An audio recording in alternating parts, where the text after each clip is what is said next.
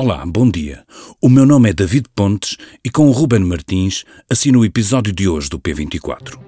Digam lá, o que têm em comum os armazéns Harrods em Londres, o clube de futebol Paris Saint-Germain, a cadeia de televisão Al Jazeera e o mais recente escândalo no Parlamento Europeu? Sim, resposta fácil. O Qatar. O país organizador do Mundial de Futebol é o país que suspeita estar por detrás do escândalo de corrupção que por estes dias tem feito tremer o hemiciclo de Estrasburgo. Make no mistake, the European Parliament, dear colleagues, is under attack. O caso já leva o nome de Qatargate. European democracy is under attack. Mas atendendo ao comportamento reincidente, deveria ser Qatargate 2. O 1 foi quando o mesmo Qatar subornou responsáveis da FIFA de forma a ser designado como anfitrião do Mundial. O Qatar, um pequeníssimo país do Médio Oriente, é senhor de um poder económico imenso, já que o Paris Saint-Germain e os armazéns Harrods são só exemplos de quem no Reino Unido, segundo uma recente contabilização, é o décimo maior detentor de propriedades imobiliárias, pertencendo-lhes qualquer coisa como 2,1 milhões de metros quadrados. E estamos a falar só da família real Qatari. Com recursos tão substanciais, os cataris têm estado empenhados a influenciar, através de diferentes ferramentas, políticos, governantes e cidadãos de outros países, tentando genericamente conquistar para o seu país uma boa imagem internacional, sempre facilitadora de bons negócios.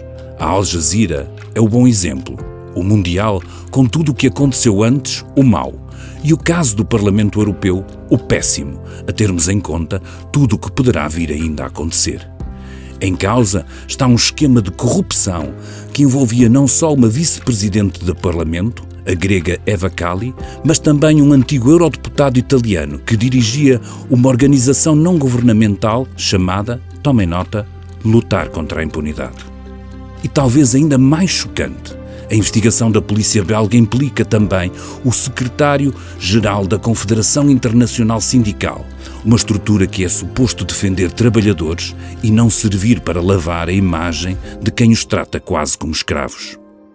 Segundo disse ontem a presidente do Parlamento, Roberta Metzola, é o Parlamento Europeu que está sob ataque, assim como a democracia europeia e as democracias abertas.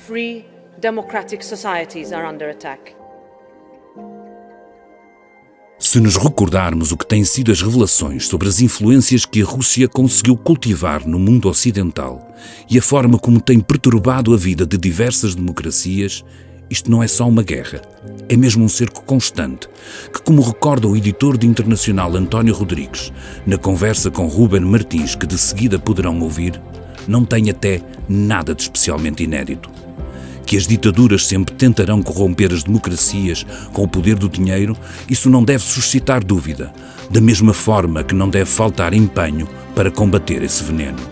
Que a corrupção tenha chegado ao coração daquela que é a casa da democracia europeia é motivo para fazer soar as sirenes de alarme e agregar forças em luta pela decência.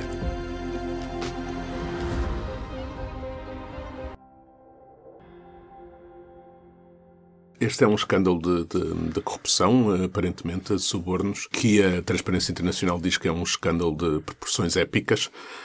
Parece-me que há aqui um, um, exagero também, pelo menos pelos contornos ainda, mas de qualquer maneira é um escândalo que se diz, a polícia ainda, a polícia diz que está ligada a um país do Golfo, a imprensa belga com fontes judiciais diz que é o Qatar e tudo aponta para que seja o Qatar um, que tenha pago a personagens preponderantes no Parlamento Europeu numa tentativa de lavar a imagem uh, do país depois de todas as denúncias de violações de direitos humanos, de, das mortes, uh, das mortes no, nas, na construção uh, dos estádios de, dos Estados e todas as infraestruturas da, do, do, do Mundial.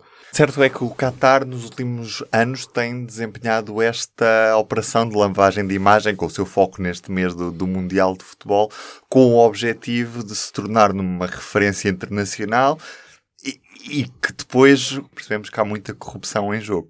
Há aqui, há aqui uma coisa que é, desde a atribuição de, do Mundial um, ao Qatar, 2010, há toda uma, uma, uma, dinâmica à volta que aponta de que havia, houve corrupção.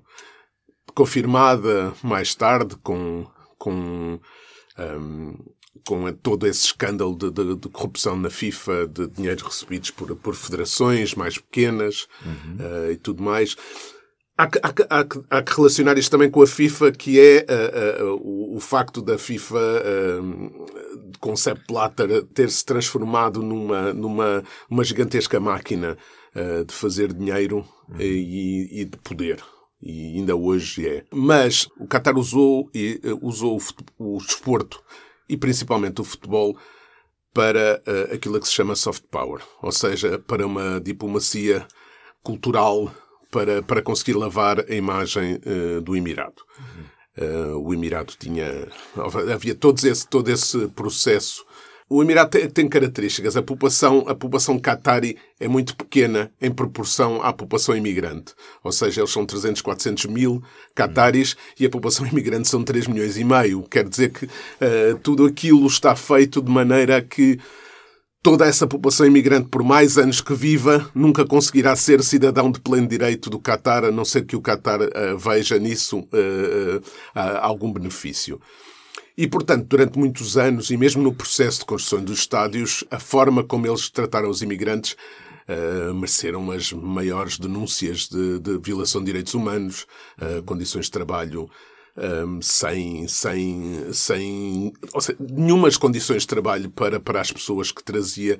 Uh, depois também havia o, todo, todo o processo de, de, de patrocínio, que era uh, uma rede que trazia imigrantes e depois que lhes tirava os passaportes, que os impedia de, se quisessem, de mudar de emprego, impedia de ter quaisquer direitos laborais.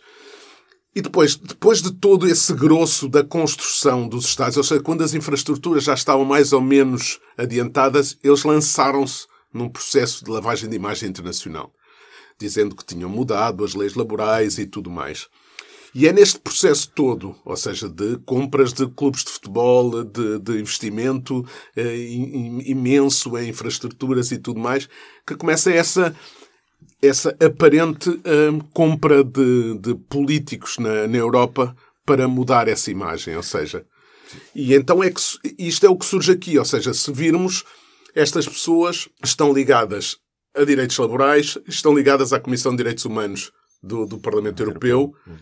e temos no centro a, a, a eurodeputada grega um, Eva Kaili, que é a, a vice-presidente, portanto, do Parlamento e que, portanto, um, que se torna quase como, como o centro de tudo isto. O Qatar tem verdadeiramente um interesse na instituição Parlamento Europeu ou se na realidade o que eles querem é passarem a ser vistos também como um player internacional por parte de todos os grandes players internacionais, os Estados Unidos, a União Europeia e depois também, obviamente, China e Rússia também. O Qatar interessa-lhe sobretudo o Parlamento Europeu por uma questão de imagem.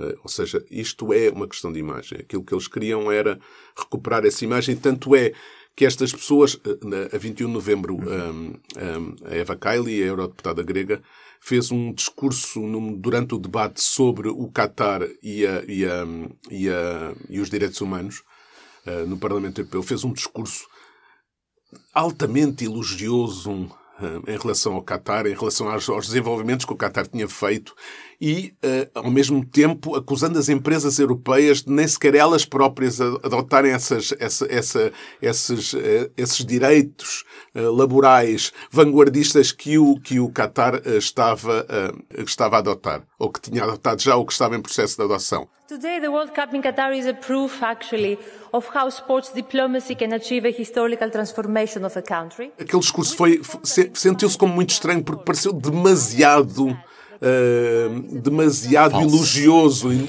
ao mesmo tempo demasiado falso. Despite the challenges that even European companies are denying to enforce these laws,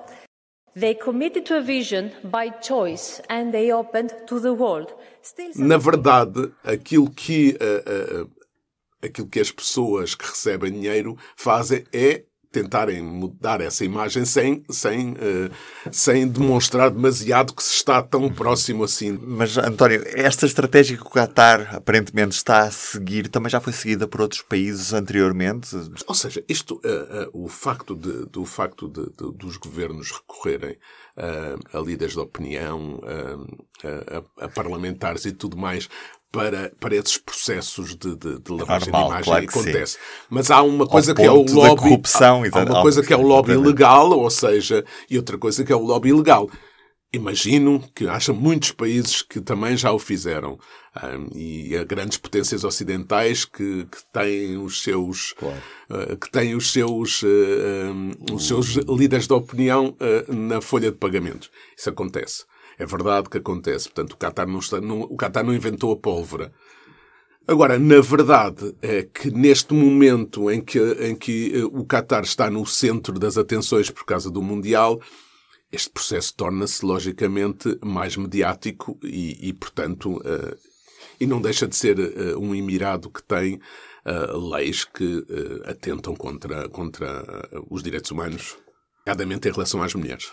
E para fechar este P24, as habituais sugestões do público, em manchete nesta terça-feira, as fraudes com as vacinas que resultaram apenas num condenado em 216 processos. Lembra-se da altura da Covid-19 em que pessoas passaram à frente das filas para serem vacinadas logo na primeira fase? Mas parece que apenas uma acabou por ser condenada. Conhecemos melhor a história nesta edição de terça-feira e também, claro, em público.pt, onde estamos à espera da sua ajuda. Em público.pt barra interactivo barra aumento traço custo traço vida, estamos a pedir a cada um dos nossos leitores como é que está a enfrentar a subida dos preços. Já quanto a uma sugestão dos podcasts do público, recomendo o Coração em Debate, da Inês Menezes, que nesta semana fala sobre a mentira. Mentir não é só passar por cima da nossa verdade, fintá-la, tentar parecer mais esperto do que a vida. Mentir é magoar duas vezes o outro, tristemente apanhado desprevenido, e a nós próprios em contínuo. Eu sou o Ruben Martins, do P24. É tudo por hoje. Hoje tivemos a introdução do David Pontes. Até amanhã. O público fica no ouvido.